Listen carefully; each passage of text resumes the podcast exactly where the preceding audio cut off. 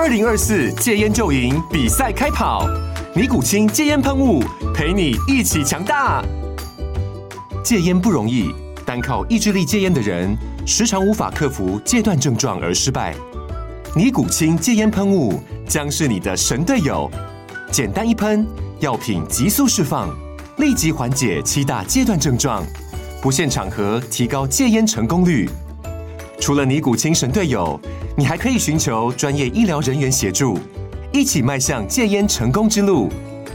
尼古清戒烟喷雾，用科学方法戒烟，请咨询全台各大药局及戒烟门诊。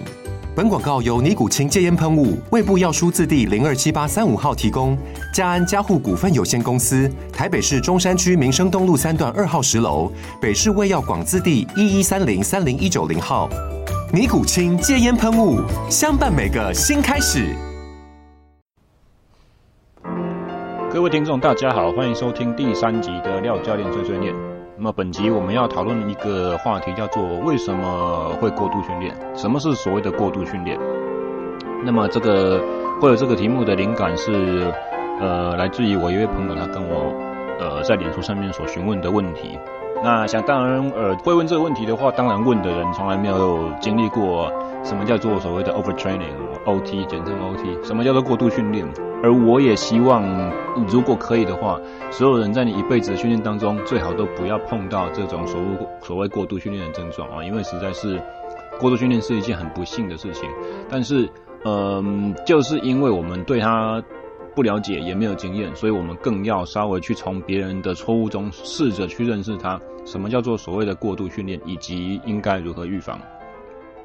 呃，大家都知道运动嘛，身体状况时好时坏。呃，有的时候你一段时间就是莫名其妙，你会有一点点好像精神提不起劲，或者说你该做拿的运动表现做不出来。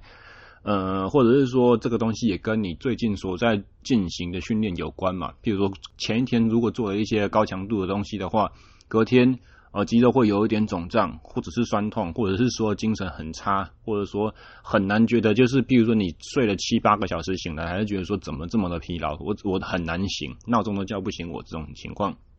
呃，就是大家运动经验多都知道这样子情况时不时就会发生，它是训练的一环，呃，所以当我们会去讲出这些东西是所谓的过度训练指标的时候，啊、许多的听众朋友应该就会觉得说啊，你是不是太过于大惊小怪？嗯，虽然针对过度训练的研究在网络上面也是有蛮多作者整理的很清楚的，但是今天我所打算走的并不是这样子的一个风格。原因就是什么？因为其实目前科学界，呃，所有所有的研究针对过度训练症候群，或者说 functional overreaching，就是说有一点过头的超负荷哦，这种现象的研究，呃，箭头的指向同一件事。哦，就是说，至少在目前的科学界为止，所有的生理指标都不够敏锐，一切还是必须要靠经验和感觉去判读。所以今天我想要帮大家整理几个主观和客观的所谓过度训练的迹象。所以当你中了其中的一项或两项的时候，不需要过度紧张，而是有一点好像怎么样，就是把它当做一个呃检查清单。比如说，这个清单上面如果有十个项目，你大概五六个项目都已经中招了，那你可能就稍微注意一下，说自己有过度训练的可能性。我在研究所的时候，我也教我们训练学的老师，他有句名言呢，他说：“哦，过度训练和意志力训练只有一线之隔。”这句话，哦，我自己刚开始听的时候，我会觉得说你你在讲什么，好像没有什么道理，我听得一头雾水这样子啊，但是。随着看别人的训练多了，自己做的训练也多了，我们我慢慢能够体会到说，这句话的精髓是什么？为什么呢？因为我们在做体能训练的时候，什么时候会挑战到你的意志力？就是你快要失败的时候，就是你个人能力濒临瓦解的时候，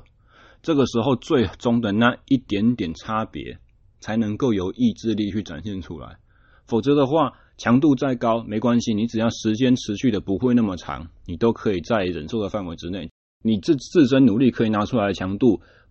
不管再怎么高，哦，只要时间不会逼近你濒临浩劫、濒临失败，哦，我们讲 exhaustion，就是说完全无法持续，强迫一定要停止的那个时间。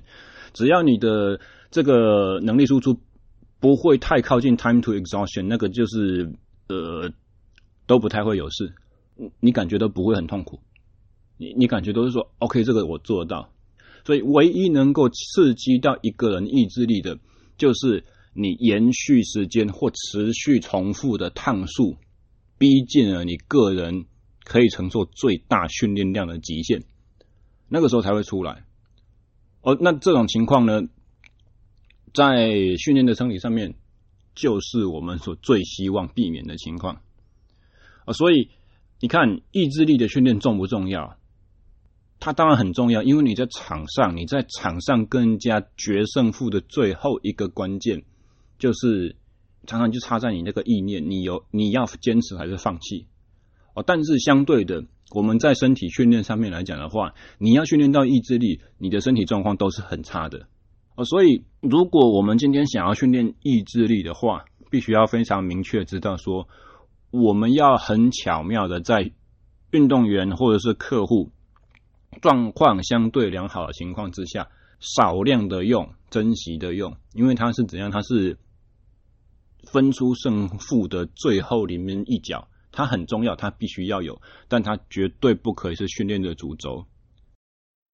那么接下来的话，我们就要来稍微简述一下一些关于过度训练的相关的指标。第一个就是，呃，我在客观强度之下。我没有办法去执行我的课表，我的我的表现，我的运动表现拿不出来，或者是没有办法达标。什么叫做所谓的客观强度？就是哦，一样的公斤数，一样的加速度，或者说三十公尺冲刺，你要能够冲到一样是四秒出头，四秒一五哦，你的 performance，你的运动表现，这个是客观可以量测的，它的标准是非常公正的，是死的。我的脚踏车来讲的话，你就是呃瓦特数。哦，一样，我的无氧阈值两百二十瓦，哦，你要能够骑得出来，这个叫做所谓的 performance。你的客观的 performance 没有办法达标，这是这是其中的第一个。然后第二个就是怎样？我刚刚在讲的可能是比较逼激进于最大努力的，哦，所以要把全力拿出来那种。哦，你已经真的尽了全力了，但是还是没有办法达标，这个叫做客观的。然后另另外一个第二个客观的呃强度。依据呢，就是说我不是 maximum，我不是全力的，我是相对于我的最大能力程度，可能是只有百分之七十哦，这种哦，这个叫做比较次最大强度的。譬如说，刚刚我们讲脚踏车来说的话，哦，如果我无氧阈值是五两百二十瓦，也许我用一百八十瓦持续骑乘，哦，这个叫做比较次最大强度，但它也是一样是一个客观的指标，它是绝对性的哦，它是物理量就定在那边，它是死的，一百八就是一百八那。一样以这个客观的强度界定来讲的话，哦，你怎么样去观察你有没有可能是就是趋近于训训练过度？就是说，同样在这样子强度，同样在一百八的呃情况之下，你会感觉比较吃力。哦，你就是觉得说，明明表就是一样的速度，一样的时间，怎么我就是感觉比较累，我就跑不太动，我的感觉或肌肉好像很钝，钝钝的，我更容易喘，或者说我出汗量明显的比。呃，以往在做这个训练的时候，同样客观强度之下，在训练的时候，我流汗量明显大很多。呃，所以以上我们就是提到两个用客观强度指标来去定定的。哦，你可以做一个观察。那另外的话还有什么东西？哦，接下来我们就讲到主观的强度喽。为什么我们在呃讨论强度的时候还会有客观主观？因为我刚才我们在呃。讨论强度的时候，我们都是用一些外在的东西哦，外在的运动表现去去描述的。但是不要忘记，我们为什么要有这些外在训练负荷，就是为了要借由这些外在的负荷去刺激我身体的反应。哦，所以我身体里面的反应是高还是低，它也可以当做一个强度的指标，而且有时候这个是也许是一个更好、更敏锐的指标。这跟我们节目刚开始讲开宗明义说，呃，过度训练要用个人的感觉和经验去判断，有非常密切的关系。哦，所以接下来我们就讲一些所谓的主观强度。主观强度就是什么？你会很喘。你会很累，你会没有办法在运动当中讲话，你会觉得心脏叭叭叭叭叭这样子一直跳，你会觉得肌肉收缩的速度越来越慢，你会感觉呃无力、脚软，或者说肿胀、脚硬、沉重，或者说有烧灼感，这个叫做所谓的主观的强度。那这些主观强度当然就是跟你身体里面的一些生理变化有关系。那么可想而知，如果你生理状况比较不好的时候，一样的客观强度进来，譬如说我一样是用两百二十瓦骑脚踏车进来的话，呃，我的身体所反映出来的主观强度感受就不好，呃，就不一样嘛，对不对？哦，你状况好的时候感觉还 OK，你状况差的时候觉得说靠，早上做不完这样子。哦，所以接下来我们再讲如何用主观强度的这一些基证、微量的证据去判断你有没有呃趋近于过度训练的这个状况。第一个就是说，你在做高强度课表的时候，心跳上不去，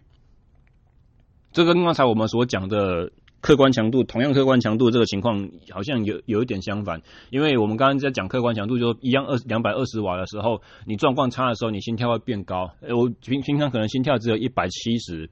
BPM 哦，你你状况差的时候，你可能会一百七十八、一百八哦这样子。那我们为什么这边讲在讲主观强度的时候，又会讲说心跳上不去会是一个指标呢？因为我们在这边讲的主观的高强度可能是什么？譬如说，一样是操场的八百公尺全力跑的这种状况，八百公尺我们随便讲十趟好了，十趟的重复，那十趟要重复的均数要是高的均数，结束之后看心跳。就这样子，你有你有带心跳表的话，为什么高强度心跳上不去、拉不起来，会是一个过度训练的一个指标呢？啊，因为我们身体的这个自律神经系统主要分为踩油门的和踩刹车的这两条。那负责把心跳拉高的叫做交感神经啊，就它就是所谓的油门线。所以你如果长时间呃累积了大量的训练，你的油门线松掉了，你你可以用这种。比喻就是说，你油门线松掉，当你踩油门的时候，你的油门、你的引擎转速就不容易拉高，你的引擎就不容易吹出它的应该有的马力。哦，可以用这种想法。所以，呃，如果你的交感神经疲乏，你在做高强度的时候，主观一样，你觉得应该要很累的东西，你的心跳却上不出来。哦，你没有办法真正的给它百分之百的输出。哦，这个就是主观强度，你可以去观察的一个东西。那么另外一个同样的主观强度，呃，我们刚才在讲高强度，当然就是趋近于要拿出你最大努力了。那一样，我们回来讨论次最大的时候，就是没有全力的时候，我们是稍微轻松一点点，然后我要我的目标是要持续拉长时间这种训练。哦，同样的主观强度，你的心跳却比较高，而且比你平常所习惯的、你知道的这个状况还要再高五到十下。就是说，你一样明明就感觉很轻松，我轻松跑、轻松练、轻松游、轻松骑脚踏车，你的心跳却啊，怎么看起来就是高啊？而且高到十下这么多，它常常就是一个很好的反应是什么？你可能快要生病了，你也许已经快要感冒发作，只是你身体还没有症状呈现。哦，你你一样在做轻松的强度的运作的时候，其实你的体内的一些压力已经比。状况正常的时候还要来得高一点，而这个是第二个，就是主观强度的，呃，你可以观察的事情。同样的主观强度偏中低的啦，呃，一样轻松的主观强度，你的心跳却是高的。哦，所以我们刚刚讲，一个是高强度的时候心跳上不去，哦，另外一个是中低强度的时候心跳又偏偏高又下不来，或者是怎样，或者是说开始休息的时候，你的心跳下降，你的心跳恢复是很缓慢的。哦，这也可以是一个指标。再来就是一些比较跟生理参数无关的东西，譬如说我经常发生一些小感冒，而且这些小感冒就是好像时好时坏，就状况没有很严重，可是它要拖很久，不太会好这样子。或者是发烧，而且是不是那种高温烧的那种发烧，而是就是持续的体温就是有点高有点高，然后不太会退。还有可什么可能性就是旧伤复发。哦，以以前好。差不多好透的那种伤，然后又重新在同一个地方又再度产生，或者是说原本你预期应该要呃用某种速度去恢复的伤势，它它复原的速度就是很慢。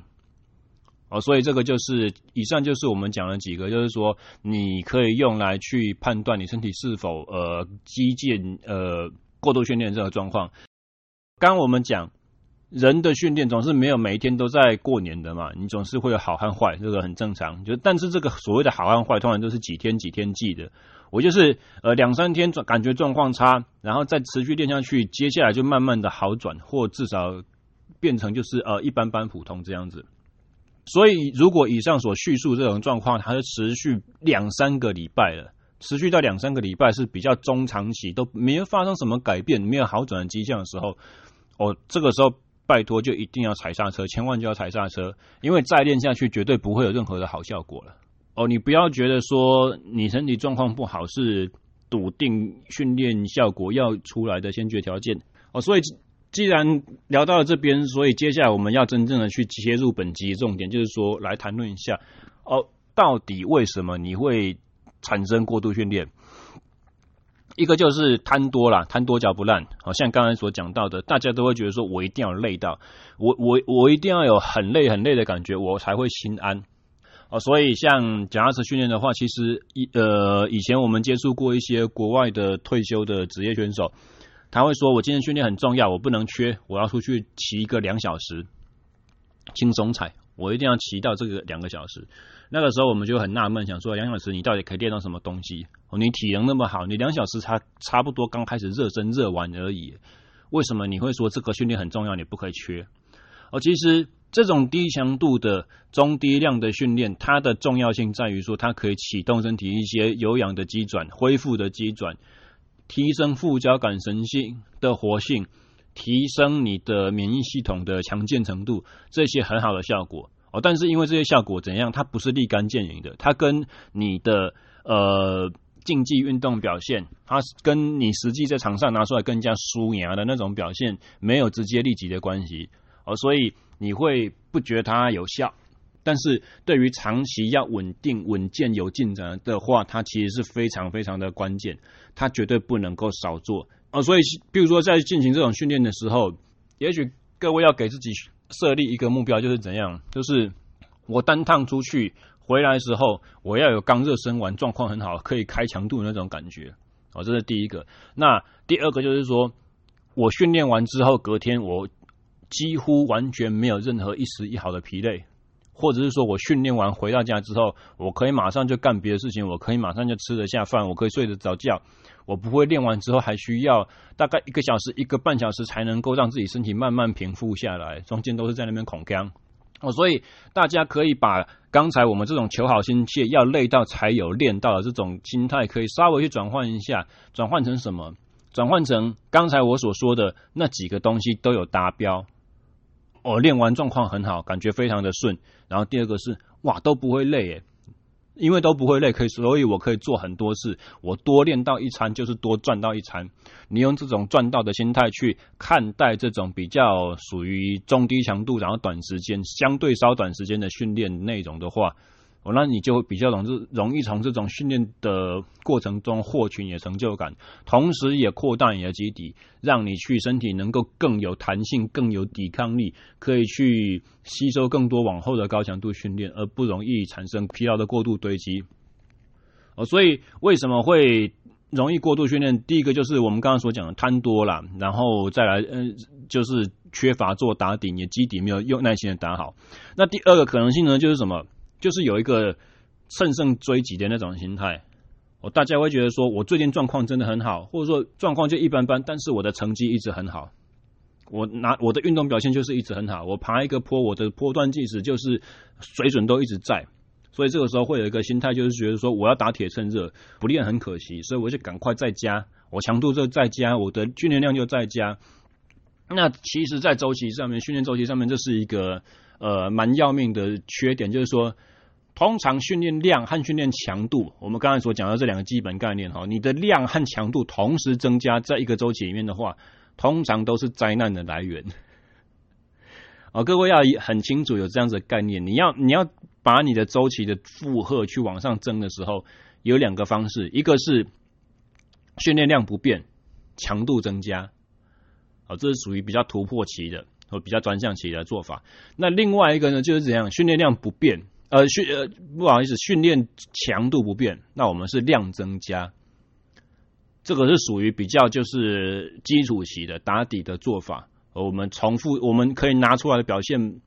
没有说飞天钻地突破，但是我可以重复更多趟，呃，更更长的时间，持续更长的时间，这种概念。所以量和强度一次只能增加一个了，不然的话就是怎样，一个增加，另外一个就要减少。我强度增加，但是我量就要减少。哦，这个比较属于就是比赛期或者是说呃过渡期间的这种做法。哦，强度增加，量减少，或者是说量增加，强度减少，这个是属于比较准备期。两个一起增加的话，通常都会出错，都会都都会出乱子。哦，所以这个是第二个为什么会过度训练的一个重要的原因。那第三个呢，就是怎样？就是不太愿意承认我已经开始进入到练太多的这个事实里面。为什么？因为运动员都很固执，都很求好心切。我们都被灌输了一个说一定要努力才有收获。哦，你如果你如果能力不够强的话，那就一定是因为你练不够。你你为什么这么弱？就是因为练不够啦。你要练强，你要练多了，你才会变强。你你你能力强了，才有资格跟人家讲话大声，才有资格跟教练说我要什么东西，我要改变什么，我要我的出赛机会。为什么你没有把我的呃呃？为什么你没有把我的名字排在出赛的名单上？很少会有选手去跟教练说：“哎，教练，你为什么没有把我练好？你为什么没有把我练不够强？”那通常这个时候，我们讲话声势都比较弱，都是教练转过来指着你的鼻子说：“你到底有没有认真？”呃，训练的这种。背景条件有的时候会变成我们很固执的，不管是外在压力，或者说自己给自己的压力，就是求好心切。你会希望去把所有的东西都做到，而没有你感觉还没做到之前，你会否认自己对于一些状态的这种察觉的能力，这样子啊，你会否认说，我我我一定是还不够努力，我一定不是因为我真的现阶段有点弱，弱到没有办法承受这些负荷。哦，这个是一个倔强的心理啊，自我否定的心态会造成容易落入过度训练的这个陷阱里面。那第四个其实算蛮重要的一个细节哦，很多在使用心跳率训练的这种耐力运动员所不知道的一个呃，算算撇步，就是说我们刚刚有讲客观强度呃主观强度嘛。我们刚刚讲说，身体所反映出来的压力啊，它可以透过一些生理参数指标去呈现出来，而这个是属于主观强度。其中的一个主观强强度参数就是心跳。那用心焦虑训练的话，很多时候它会有一个危险性在。譬如说，有人会觉得说，我以前的最大心跳就是一百八十五，所以我现在要做最高强度的时候，我就要看到一百八十五。我如果没有看到一八五这个数字的话，就表示我练得不够认真，那我就要再盯，我就要再吹下去，我的持续时间就要再拉长，我的重复趟数就要再增多，或者是我这一趟就要拿出更大的努力。这个通常都是危险的。为什么？因为人的心脏其实适应力很好。我，高层级的运动员，他的最大心跳经过长年累月的训训练，通常他是会略微下降。通常它是会略微下降，然后你再看一个，刚才我们有说过度训练的其中一个症候是什么？高强度的时候心跳会上不去哦。所以你如果明明就是心跳有那种倾向于向降低的这种方向去适应的时候，你却去硬把它增高，那试问这种硬把它增高的做法，你可以持续多久？你就等于没有让身体有稳定的时候。你每次在训练的时候，都是给他新的更高强度、更高强度、更高强度。你的身体永远都在紧急动员时期，都在兵荒马乱去应付这个更高强度出来，他都没有机会把自己打造的更强壮。没有，我们都是在花钱，都不是在赚钱哦。所以用心跳作为一个指标去进行高强度训练，我们这边讲高强度训练，它是相潜在的有相当大的风险哦，所以。我们讲到说，为什么会容易过度训练的话，其实，呃，这是以上的这几个，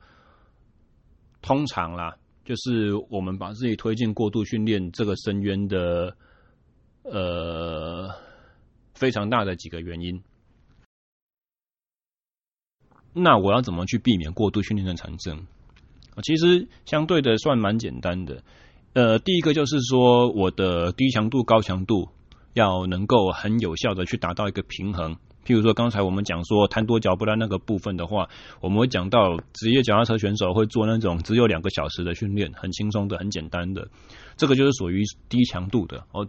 强化你刹车线的那种训练。那另外一种的话，当然就是高强度的，像是呃间歇冲刺，或者说参加比赛，这种是属于属于直接训练到你的竞技能力的这种呃这种模式啊。基本上这两个东西要能够拿到一个适当的平衡。那那么以耐力训练来讲的话呢，低强度的训练是占绝大多数。绝大多数的时间，绝大多数的训练量，大概百分之八十哦，甚至以上。那剩下的百分之二十还是高强度区间哦。你要用这样子的想法，就是说，我的低强度要做得好，我的高强度才能够拿得出来啊。因为我低强度永远都在，我们刚才在讲嘛，就是练到一个好像不会累，练到一个好像我隔天要我做一模一样东西重复做，我还是做出来的这种能力。所以，因为你不会累，你的状况永远都是相当的好。所以我下次叫你做高强度的时候，你才可以一口气嘣就把所有东西全部都释放出来那种感觉。哦，所以这个是低和高强度的平衡要去达到。那么第二个就是说，我们在一些呃恢复啦，恢复的品质。你要有适当的睡眠，你要有适当的营养补充，你的饮水要充足，这些很基本款的条条件要去达成。你你要不抽烟，然后尽量减少咖啡和茶的摄取哦，这些东西都是很基本款的。我们甚至没有谈到说哦，你训练哪一个东西，你要做什么营养增补都没有哦，那个东西都是怎样，都是前面你这些前提有满足之下，你再去摄取。才会真正有好的帮助。绝大多数人三餐吃的不均衡，然后在那边说我要补这个补那个，你的盘子上面都看不见一些蔬菜水果，然后你说你要吃中了维他命 B 群，这是不对的哦。你的优先顺序要顾到，就是说呃恢复的水准。那再来的话就是怎样，就是一个哦，你可以巧妙的运用一些比较高端的这种恢复的技术，譬如说泡冰水，或者是使用压缩腿套哦。这些东西，或者是进行一些肌肉放松、肌肉电刺激，或者是按摩、滚筒的这等等这些技法。那每一个东西呢，相对都有很多的学问可以去讲究，不属于我们这次的讨论范围哦。但是在这边可能要特别去提个提一个叫做所谓的超低温刺激。呃，前几天我在国立体育大学，我回到我的母校去帮。一位研究生去当他的速度实验的受试者，我们在低氧舱里面连续进行了两天的高强度训练，练的东西都一模一样。那第二天结束之后，呃，所谓的低氧舱就是在平地来利用机器去把氧气的浓度从一般大气的百分之二十一抽到剩下百分之十三，然后模拟这种高地的那种低气呃低氧浓度，大概是等同于海拔三千五百公尺以上的高山了。那在里面做一样。客观强度的训练，你可以想象，就是主观强度会拉到非常非常的高，啊，就是我们用一样自己是自身能力，但是达到很大的缺氧症状，那些这些缺氧刺激呢，就会给肌肉一个很大的那个生于忧患，死于安乐那种，嗯，那种压迫，我就是给他制造一个非常严苛的环境，强迫他快速去达成适应，哦，那这种训练的方法的话，对提短时间之内提升你竞技能力会很有效。那结束实验结束之后，我们还。做了一个就是低温舱的那种刺激，就是说把液态氮气化瞬间，它可以把空气的温度下降到零下负摄氏一百五十几度这种。我们进去做了三个 cycle，然后每一个 cycle 好像是每一个循环好像是九十秒的样子。哦，那个真的是出来之后你会啊，要要怎么去描述那种感觉呢？你就想象你那种从三温暖的烤箱里面出来，然后跳进冰水池那种感觉。但是不同于冰水池的呃刺激，因为超低温它是干冷呃，所以它可以进行全身哦，不像冰水池的话，你只能泡在心脏以下的高度这样子。而且冰水池那种是会瞬间钻到骨头里面的那种瞬间的呃极冷，然后麻木刺痛的感觉。超低温比较不会，它是好像就是。借由全借由全身皮肤的这种暴露在低温环境，它可以收缩你皮表体表的微血管，然后造成你全身血量的重新分布。那么做完这三个循环超低温之后，很妙，你会马上就很很饿，然后吃完东西之后就会很想睡觉，然后你练完当天之后，那一天的睡眠品质会超好，然后隔天早上醒来的时候，呃，你会觉得说，哎，前一天练的那么超，可是我怎么疲劳感没有想象中这么严重？基本上超低温为什么会对于恢复有效？第一个就是刚刚所讲的全身血液重新分布这件事情。那第二个的话就是说，过往的研究其实他有提出说，超低温可以有效提升你的副交感神经的活性，就是刚刚我们说的油门，呃，刚刚我们所说的刹车线。那么副交感神经它是管什么呢？它管消化道的活化，哦，它管你的睡眠品质品质提升，它管你的修复，呃，身体的重组再造。的这一个方面，所以反映在我刚才所说的嘛，很想吃东西，然后睡眠品质超好这件事情上面。那，所以这是一个比较新锐的、比较特殊的呃恢复模式。那很可惜，目前在国内啦，商业的环境是比较没有办法去使用到的，因为它毕竟建置成本非常的高昂。呃。但是最近的话会有一个机会啊，因为我所参加的这个实验，它目前还缺大概两个受试者左右的名额哦，所以如果你是自行车训练已经有一段时间哦，有相当的经验，然后你的年龄是呃必须要是男性，不好意思，我们在这边的话会有个性别的要求，男性运动员二十至三十五岁哦，自行车训练和参赛经验至少两三年以上。哦，如果你觉得符合这个资格，想要申请参与实验研究的话，哦，可以写信到我们车队队长白嘉明的信箱。哦，他的研究生信箱在学校的地址是一零八零三三一小老鼠 ntsu 点 edu 点 tw。哦，在这个时间里面做，我们会做一些，呃，白队长会做一些简单的。呃，基础体能的测量，它会采取一些乳酸、血氨浓度，然后在实验的过程中会监测你的血氧饱和浓度。在实验结束之后呢，你会得到一些相当宝贵的资讯，譬如说你身体的肌肉形态的一些推估，还有你目前的有氧阈值、无氧阈值的水准，你在运动过程当中身体对乳酸制造和排除的能力，